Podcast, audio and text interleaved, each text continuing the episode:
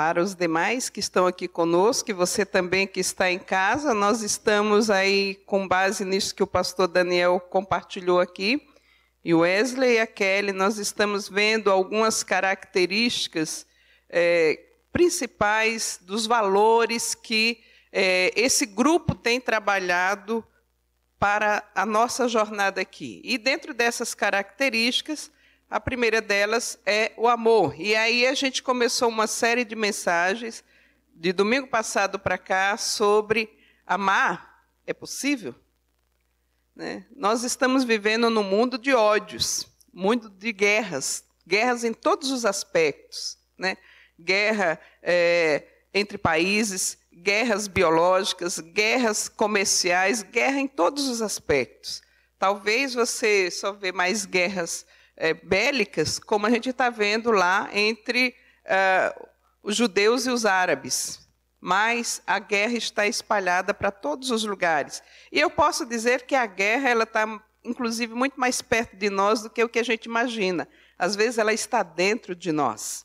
Então, eu acho que esse tema para nós é bastante relevante. Amar é possível? E aí eu quero começar a falar sobre esse, essa característica que a gente elaborou como sendo uma das primeiras e principais dos nossos valores, ah, fazendo algumas perguntas, né?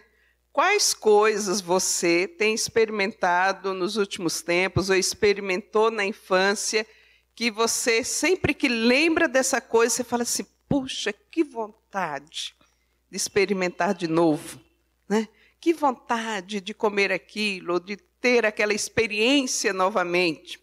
Ou uma outra pergunta, né? Talvez você veja alguns relacionamentos próximos de você e você diga assim: caramba, que legal esse relacionamento. Eu queria um relacionamento assim para mim. Eu queria essa experiência. E aí, queridos, eu quero tratar sobre esse aspecto do amor. Aqui, domingo passado, Daniel falou conosco sobre o amor de Deus por nós. E hoje eu quero que a gente converse um pouco aqui sobre o nosso amor ou a nossa resposta a esse amor. A esse amor. E eu quero então que você pense na seguinte imagem. Aqui eu imagino que todo mundo já teve essa experiência de estar indo por uma estrada de mão dupla. Talvez você não seja o piloto, quem está pilotando é outra pessoa. Mas você ter essa experiência de estar ali no carona, né? E aí você vem, eh, durante toda a estrada, os desafios que tem naquela estrada. As curvas, os carros que vêm na direção contrária. Você não sabe o que o outro piloto do outro carro vai fazer. Né? Você que está no volante ali é quem tem o controle. Quem está no carona talvez tenha muito mais essa expectativa do que vai acontecer. Né? É, o Daniel sempre brinca comigo e fala assim: olha, carro normal não tem copiloto, só carro de corrida. Vocês já imaginam por quê, né? Porque o tempo inteiro eu fico lá freando, agora eu já consigo controlar a boca, né? Para não dizer, olha a lombada, né? Olha o semáforo, olha não sei o quê, olha a distância do outro carro, porque isso é normal para quem está no carona, né? É querer controlar, é querer dirigir por quem está dirigindo. E é, hoje ele sempre fala isso para mim, porque a boca eu já consegui controlar, mas os pés não, eles vivem freando. E aí ele fala isso para mim. Carro normal não tem copiloto, tá? Então eu quero tratar hoje dessa questão da nossa resposta para Deus com essa palavra: caminho. O relacionamento de amor de Deus para conosco é um caminho. E também o nosso relacionamento para com Ele. Só que nós estamos no carona, não é no controle dessa situação. E para isso eu quero convidar você aí a abrir a sua Bíblia no texto de Marcos, capítulo, 10, capítulo 11, 10, capítulo 12, irmãos. Marcos, capítulo 12, versículo de número 28. Marcos 12, 28. Para você que está em casa, eu espero que você também tenha aí uma Bíblia, né? Ou acesse no seu celular e possa acompanhar essa leitura com a gente. Nós vamos ler então aqui esses três primeiros versículos, 28, 29 e 30. Diz assim o texto bíblico: Chegando um dos escribas, tendo ouvido a discussão entre eles, vendo como Jesus lhe houvera respondido bem, perguntou-lhe: Qual é o principal de todos os mandamentos? Respondeu Jesus: O principal é: Ouve, ó Israel, o Senhor nosso Deus é o único Senhor. Amarás, pois, o Senhor teu Deus de todo o teu coração, de toda a tua alma e de todas as tuas forças, de todo o teu entendimento e de todas as tuas forças. Vamos orar. Pai, essa é a tua palavra. E nós queremos pedir que o teu Espírito possa abrir os olhos do nosso entendimento, os olhos do nosso coração, para podermos entender o que o Senhor está dizendo aqui. E para podermos praticar isso com mais exatidão em nossas vidas. Deus, nós estamos nessa manhã é, reunidos como igreja, seja virtual ou seja aqui presencial, porque nós queremos amar o Senhor, nós queremos ter respostas práticas desse amor a cada dia. E pedimos a Ti que o Teu Espírito possa nos dar instrução nessa manhã de como fazer isso que o Senhor mesmo fale conosco, em o nome de Jesus. Amém. Queridos, esse texto nos traz um diálogo inquisitivo de um grupo de religiosos. Qual era esse grupo? Eram os escribas. O que esses, esse grupo de religiosos eh, faziam na sua vida? Eles eram como que advogados da lei judaica, advogado uh, do judaísmo. E aí nós podemos então pensar: puxa, esses caras sabiam tudo.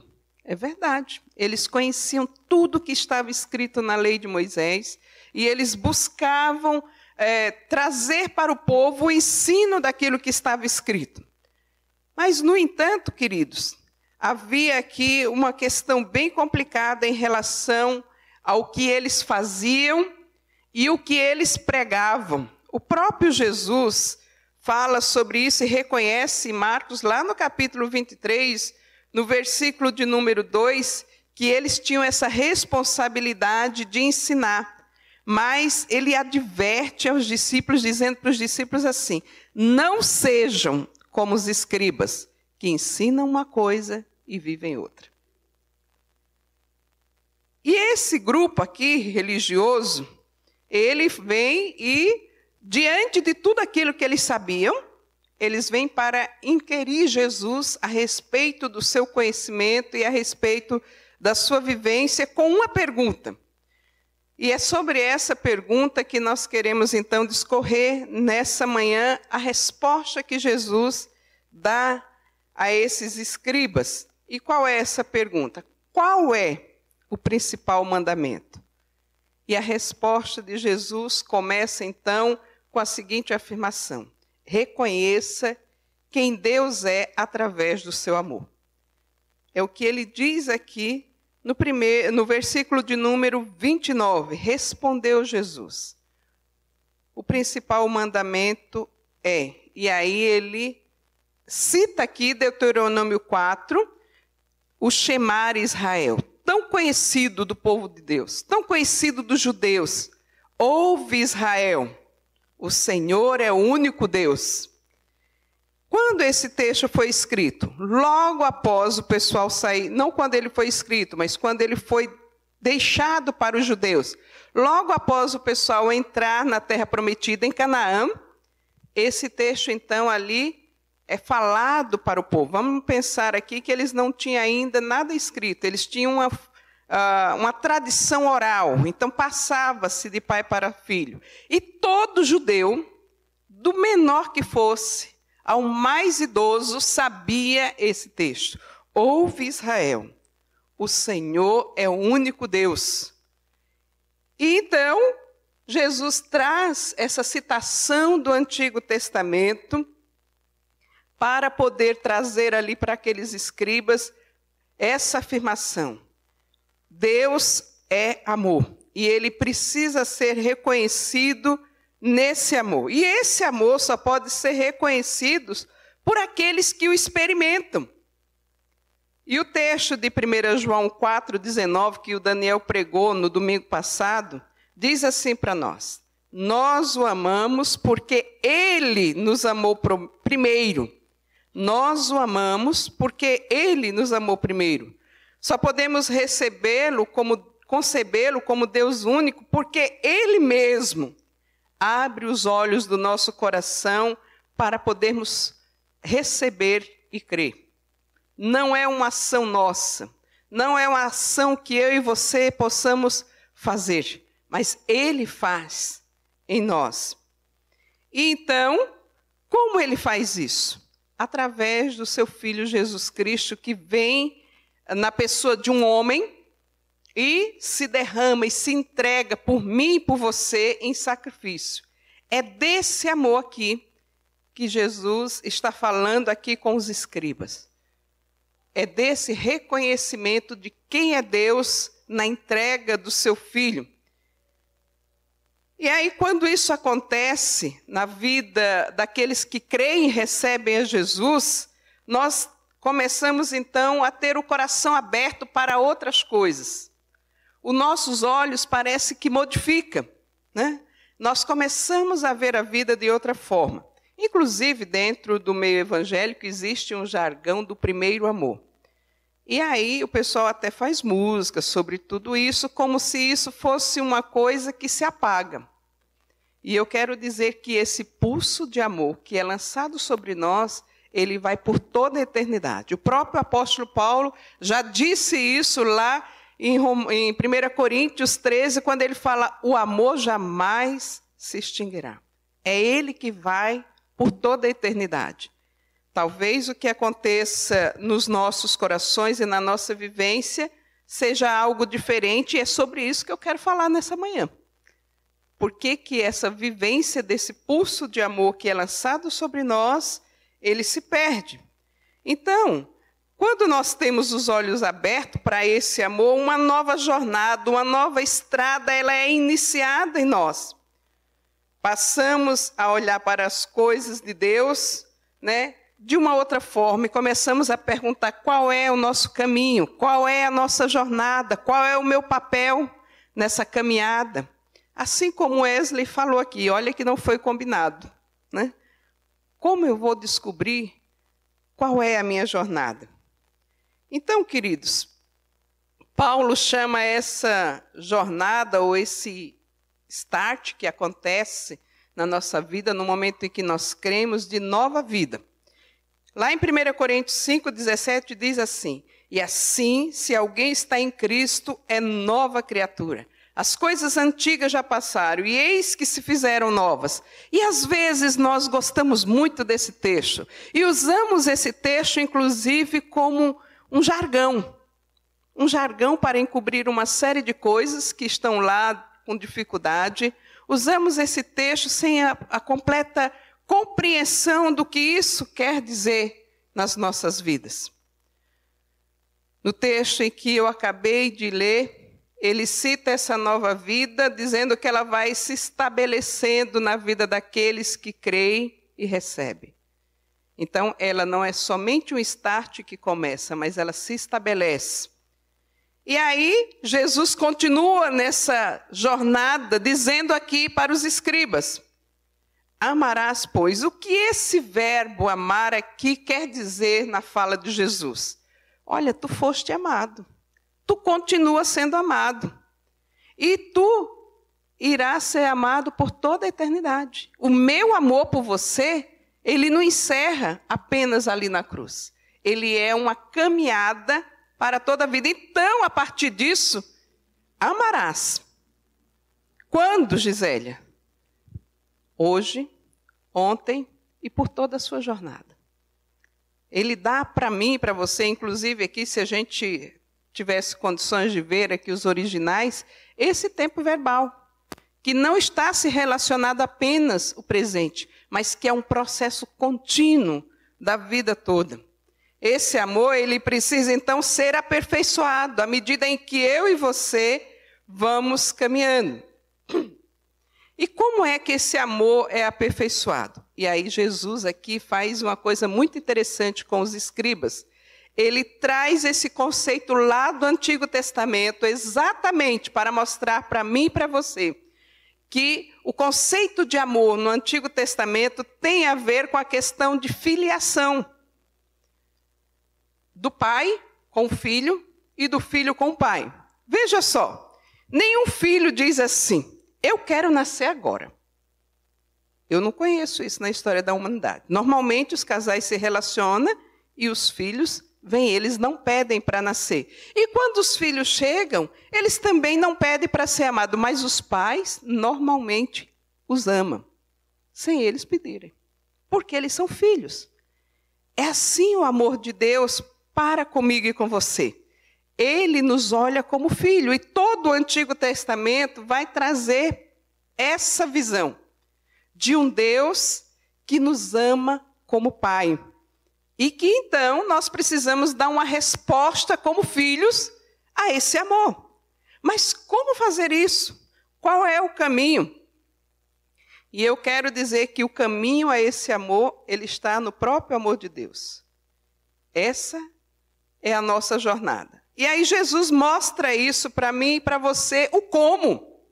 Quando ele diz que você e eu precisamos amar, durante toda a nossa jornada que já foi startada no novo nascimento, que isso só é possível quando eu e você experimentamos esse nascer de novo, aí acontece esse momento de você começar a jornada. Ele diz para mim e para você aqui o como. E olha só que interessante. Amarás, pois, o Senhor teu Deus como? De que forma? De todo o teu coração. O coração é o órgão que distribui sangue para os demais órgãos do corpo e para todo o corpo.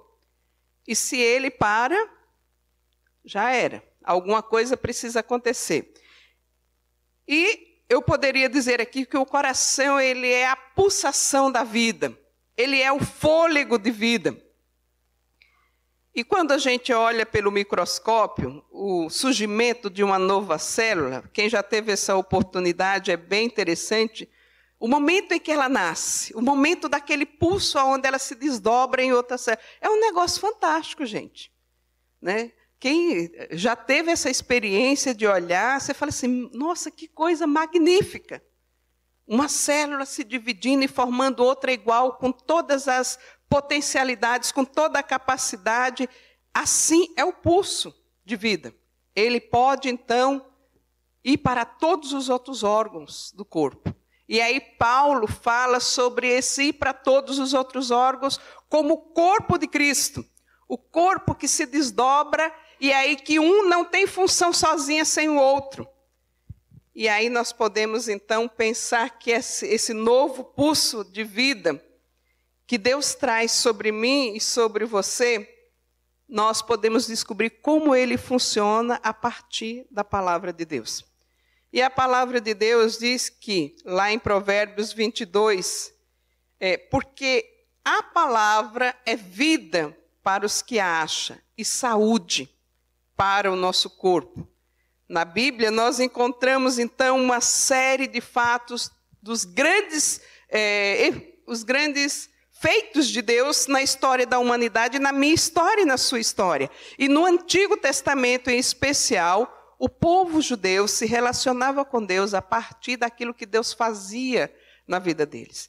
É diferente hoje para mim e para você, que já temos o Espírito Santo, que temos essa experiência que Cristo já veio, que Cristo já morreu, que Cristo ressuscitou e que Ele já nos otorgou o Espírito. Essa experiência para nós é muito mais diferente. Mas a experiência dos irmãos do Antigo Testamento era pelos feitos de Deus. Os feitos, por exemplo, de preservar a vida. Lembra-se lá de José? José, então, teve toda uma trajetória muito complicada de relacionamentos. O relacionamento com seus irmãos, o relacionamento com aqueles que ele foi levado como escravo. Ele teve uma jornada bem complicada. Mas Deus era o seu único Deus. E aí, quando então há um, uma confrontação de toda aquela história ali de José, ele responde para os seus irmãos da seguinte forma: no versículo 45 de Gênesis, verso 5b: Para a conservação da vida foi que Deus me enviou à frente de vocês. Isso tinha a ver com o relacionamento dele com Deus, a experiência dele de ver um Deus que preserva a vida. Se nós formos observar em vários outros momentos de vários outros personagens bíblicos do Antigo Testamento, tudo está relacionado a essa experiência que ele tinha com Deus e ele começava a olhar para Deus e dizer assim: de fato, Deus está neste lugar. Né? De fato, Deus é aquele que eu posso dizer é o provedor, é o sustentador, é o guardador, é o orientador. Quantas experiências aqui nós poderíamos citar? E talvez a gente hoje, do Novo Testamento, uh, com toda essa experiência que Cristo já veio, já se derramou, já se deu por mim e por você, nós ainda olhamos para as coisas a partir é, apenas de um prisma distante, e não relacional, e não de uma experiência real.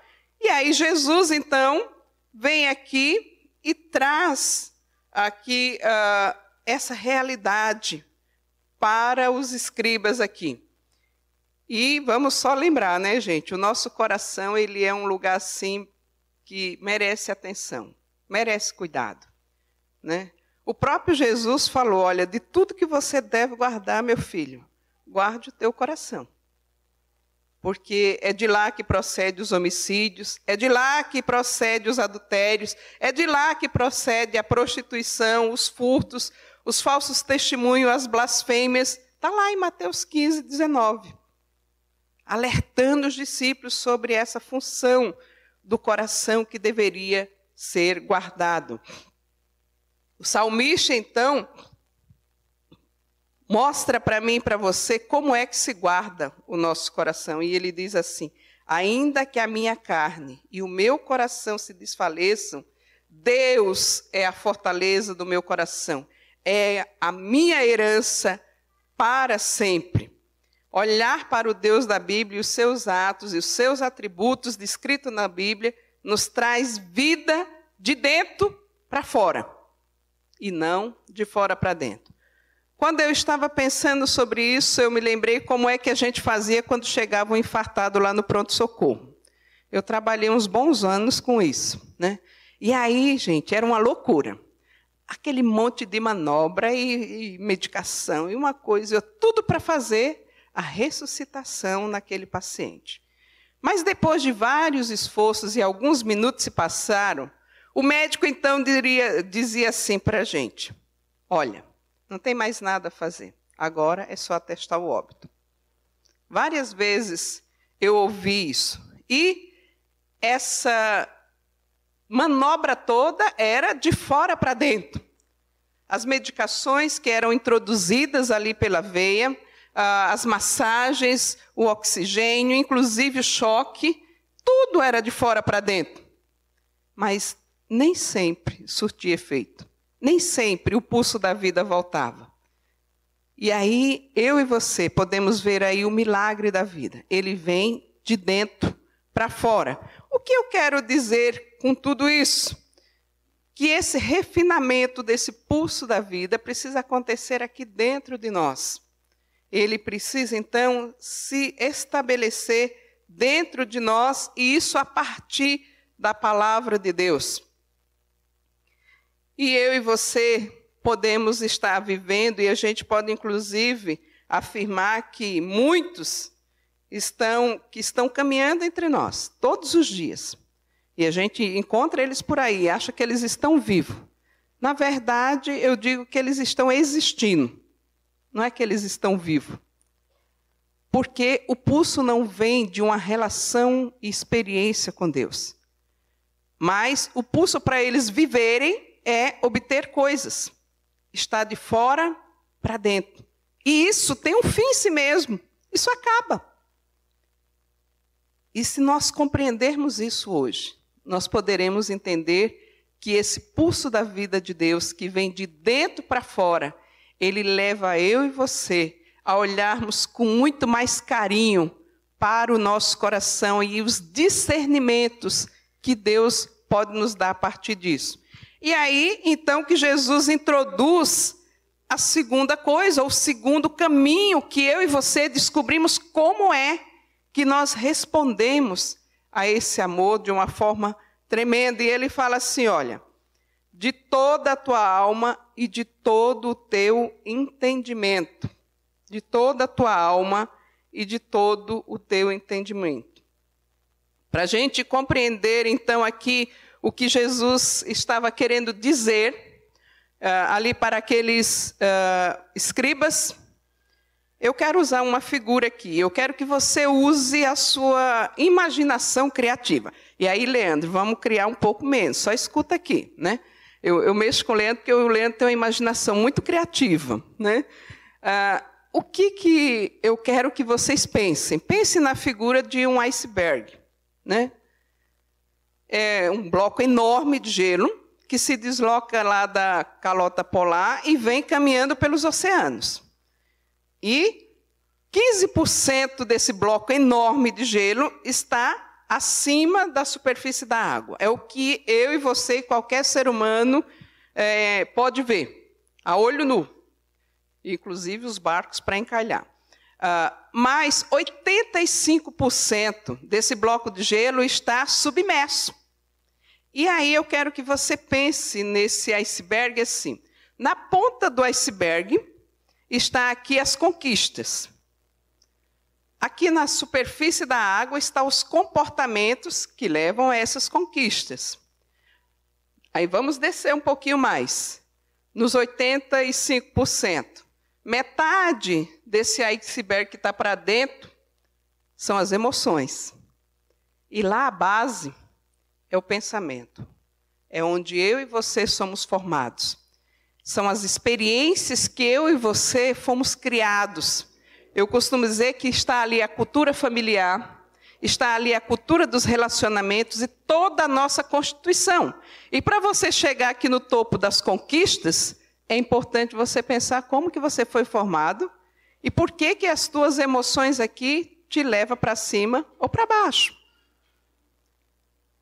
E pensando nesse iceberg aqui, nós podemos então imaginar aqui esse toda a tua alma e todo o teu entendimento como sendo a fonte das emoções e dos pensamentos. Ou seja, é os 85% que está submerso. O que não é visto. E é interessante porque isso retrata bem aqui os escribas. Eles eram responsáveis em ver se a lei estava sendo cumprida. Eles eram os responsáveis em ensinar. Mas a sua vivência, o seu comportamento, não mostrava de que eles viviam aquilo que eles estavam responsáveis em ensinar. E muitas vezes eu e você, queridos, não queremos olhar para esses 85% que está embaixo da superfície da água. Mas nossos, as nossas emoções revelam muita coisa sobre nós. E se eu e você ficarmos atentos a essas emoções, nós vamos descobrir muito mais, muito mais sobre quem nós somos, qual é a nossa natureza, aonde é que o Espírito Santo quer nos moldar, como que ele quer nos conduzir, como que ele quer nos orientar. E aí, dentro da relação que nós temos vivido, a gente sempre tem uma perguntinha lá, né? O que a Bíblia tem a dizer sobre isso? Né? Porque essa é a nossa fonte. É dali que nós recebemos o pulso de vida. É dali que nós nos tornamos mais parecidos com Cristo ou menos parecidos. Mas se eu e você não olhamos as nossas emoções, não olhamos como é que o nosso pensamento se forma, ele pode nos levar para lugares muito complicados. Paulo, tendo olhado para os seus pensamentos, e as suas emoções diante de todos os desafios que ele já tinha vivido, ele podia dizer tranquilamente lá em Gálatas 2:20, fui crucificado com Cristo. Assim, já não sou eu quem vive, mas Cristo vive em mim. E a vida que agora eu vivo, eu vivo no corpo pela fé no Filho de Deus. As emoções, queridos, elas não agem sozinhas. Elas estão imbuídas de um pensamento, de uma narrativa, e nós não conseguimos mudar as nossas próprias narrativas pela força. Não conseguimos. Porque elas estão fora de nós. Embora elas foram implementadas dentro de nós, elas estão fora de nós. Então, como é que nós podemos fazer para experimentar novas narrativas. O salmista, no Salmo 34, diz assim: Provai e vede que o Senhor é bom. Precisamos provar do Senhor. Precisamos ter experiências reais com o Senhor nas nossas narrativas. E de que forma essa prova deve ser? Nas diversas áreas da nossa vida na formação do nosso pensamento, observar como é que ele foi formado, como é que é as narrativas que eu trago da minha família. Tem pessoas que você encontra pelo caminho e ela diz assim: "Ah, isso não vai dar certo". E aí quando você conversa um pouco mais, você descobre que essa pessoa viveu a vida inteira tendo alguém ali na sua família que o tempo inteiro o coloca para baixo. O tempo inteiro diz que ele não vai dar em nada. E ele leva essa narrativa, inclusive para as coisas que ele está ouvindo. Mas nós precisamos então experimentar Cristo nessa nova narrativa e o que ele diz a respeito de quem nós somos, como filhos agora. Não filhos só do nosso pai e da nossa mãe, ao qual nós trouxemos uma narrativa, mas filhos dele mesmo. E é a sua palavra que nos traz essas novas narrativas. E eu quero dizer, então, que isso não é como um fast food. Que eu simplesmente chego aqui, está pronto o meu pedido, agora eu posso consumi-lo. Não é assim. Isso é como cavar joias preciosas. Né? Você tem que ir investigando e aplicando a palavra de Deus e vendo como é que Jesus e Deus se relacionava. Eu gosto muito do Evangelho de João porque mostra muito isso, o relacionamento do pai com o filho. E ele fala assim: olha, é porque o pai me deu essa capacidade que eu posso fazer isso. Quando ele está falando da sua morte, ele fala assim: porque o pai me deu a vida, eu posso entregá-la. Então, mostra essa relação de Jesus com o pai a qual nós podemos então nos apropriarmos dessa experiência de Jesus com o próprio Pai para trazer um novo significado para as nossas próprias narrativas. E aí, queridos, dentro disso a gente precisa desse discernimento e dessa sabedoria que ele fala aqui. Então, Amarás o Senhor teu Deus com, com a alma, mas também com entendimento. Como é que eu entendo algumas coisas? Eu quero dizer que às vezes eu sou complicada. Eu tenho muitas dificuldades para entender algumas coisas. E aí precisa de um longo tempo. Não, não amadurece da noite para o dia. Tem coisas que elas ficam ali no meu coração e elas ficam. Olha, até isso se tornar ação demora muito tempo. Porque, além de tudo, eu sou teimosa e resistente. Talvez você não seja assim, mas a grande maioria das pessoas são assim. E elas desistem muito rápido, porque é mais fácil desistir. Mas a gente pode pensar aqui no que Jesus estava dizendo para os escribas. Como é que eu e você chegamos a um entendimento das coisas em nós e como amar esse Deus com todas as nossas forças. A palavra entendimento, queridos, aparece 306 vezes na Bíblia. Em várias áreas, em áreas completamente diferentes. E como eu e você podemos aplicar isso na nossa própria vida e na nossa própria experiência e nas nossas narrativas, para podermos, de fato, responder positivamente a esse amor de Deus. Isso só pode acontecer num coração que tem temor. Porque um coração que está andando apenas olhando para as conquistas do mundo, ele não está temendo a Deus. Ele pode temer o mercado, ele pode temer a variação do dólar, ele pode temer é, como é que vai se portar amanhã a política, ele pode temer a uma série de coisas, menos ao Senhor. Mas eu e você somos chamados, que já experimentamos esse startar da nova vida de Cristo em nós, somos chamados a termos o temor do Senhor, como diz Provérbio 9:10, o temor do Senhor é o princípio da sabedoria. E o conhecimento do santo é prudente. Você, querido, é santo e santificado por Cristo Jesus. Precisa buscar esse caminho prudente, esse caminho do conhecimento. Mas como fazer isso? Né? Como fazer? Porque, como eu disse, eu sou resistente. Eu tenho facilidade de desistir. Muitas vezes, eu, eu, que nem eu falo, antes de chegar na, na segunda volta, eu já parei. Estou né? falando de caminhada porque eu acho sempre um desafio. Caminho a vida inteira, mas acho um desafio. Caminho na primeira semana bem, na segunda semana já estou me arrastando. É fácil desistir. E o salmista, reconhecendo tudo isso, lá no Salmo 139, ele falou assim: O Senhor sabe quem eu sou. O Senhor me conhece.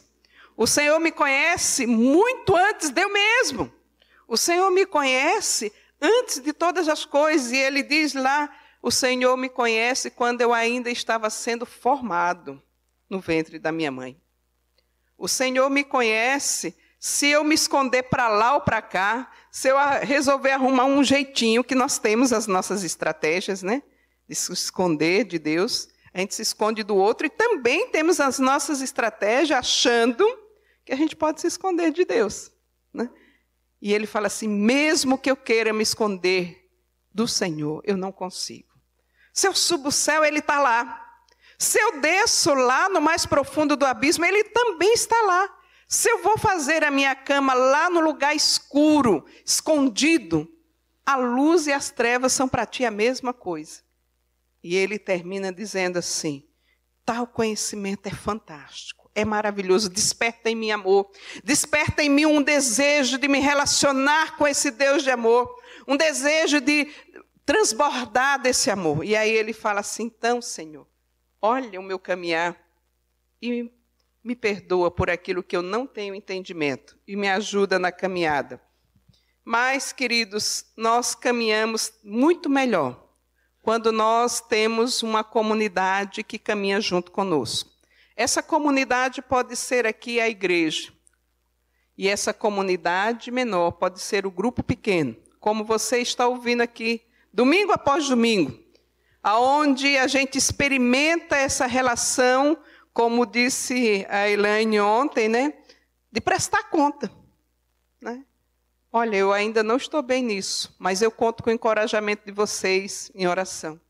Eu ainda não consegui caminhar naquilo, mas eu creio que o Senhor vai me ajudar. E vocês estão aqui para sustentar as minhas mãos.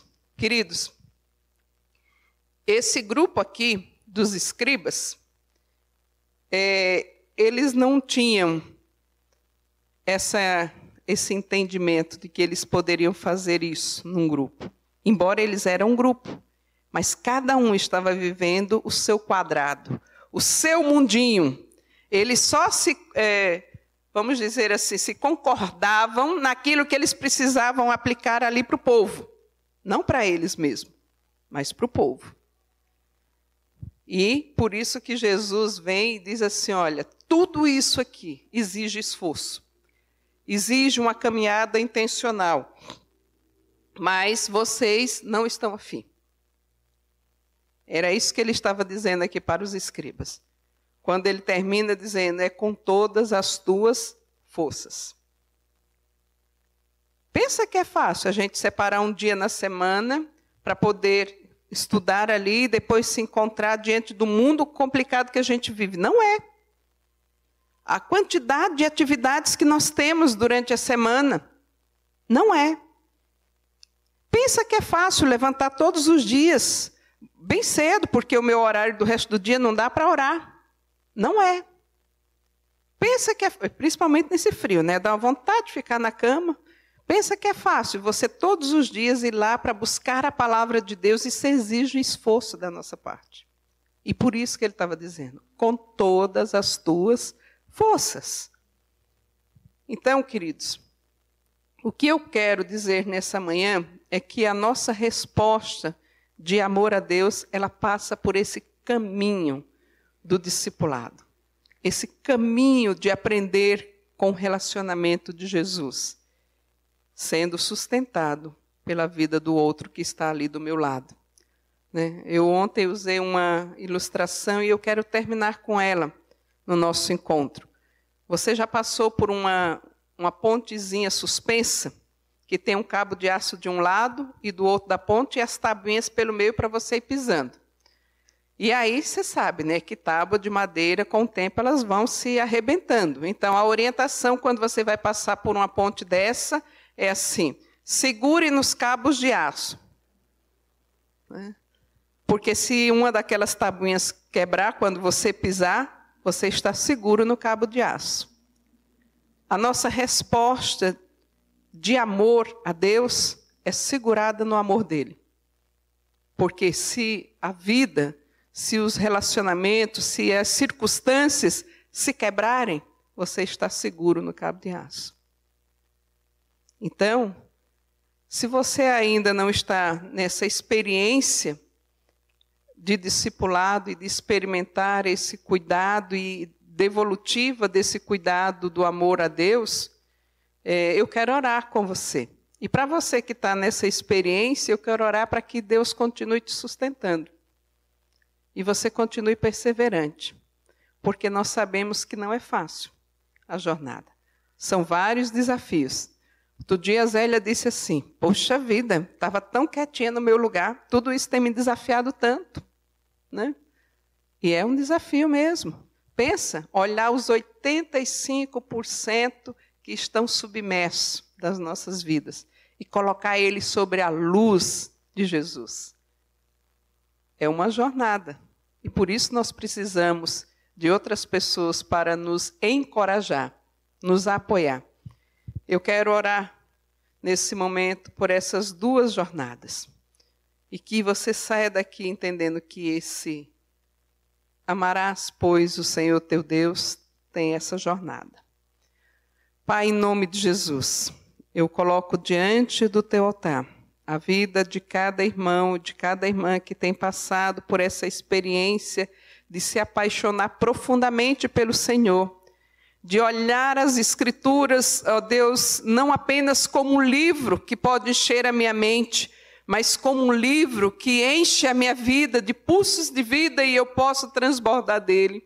Que o Senhor possa mesmo encorajar cada um, o Senhor possa sustentar cada um, que cada um possa ser amparado e acolhido, ó Pai, pelo teu amor Ó Deus, nessa caminhada e que o Senhor mesmo traga experiências cada vez mais profundas, cada vez mais significativas, a ponto de não querermos mais parar e que o Senhor mesmo possa visitar o coração de cada um para encorajar a fazer isso com outros também. Ó Deus, eu também oro a Ti para aqueles, por aqueles que ainda não têm experimentado essa jornada, que estão ouvindo sobre essa jornada durante essas mensagens, durante todo esse tempo que temos vivido aqui. Que o Senhor possa despertar o coração e a mente de cada um. Que o Senhor mesmo possa mostrar para cada um como que é, embaixo da superfície tem tantas coisas que ele não dá conta, ela não dá conta sozinho. E que precisa de uma jornada é, com outros encorajando, com outros sustentando a mão. Pai, que o Senhor possa nos ensinar, ó Deus, a dependermos do teu amor e a dependermos, ó Pai querido, do outro, do amor do outro, para poder seguir essa jornada. Quebra, Senhor, todo orgulho que há em nós. Quebra, Senhor, todo, todo falso achismo que há em nós.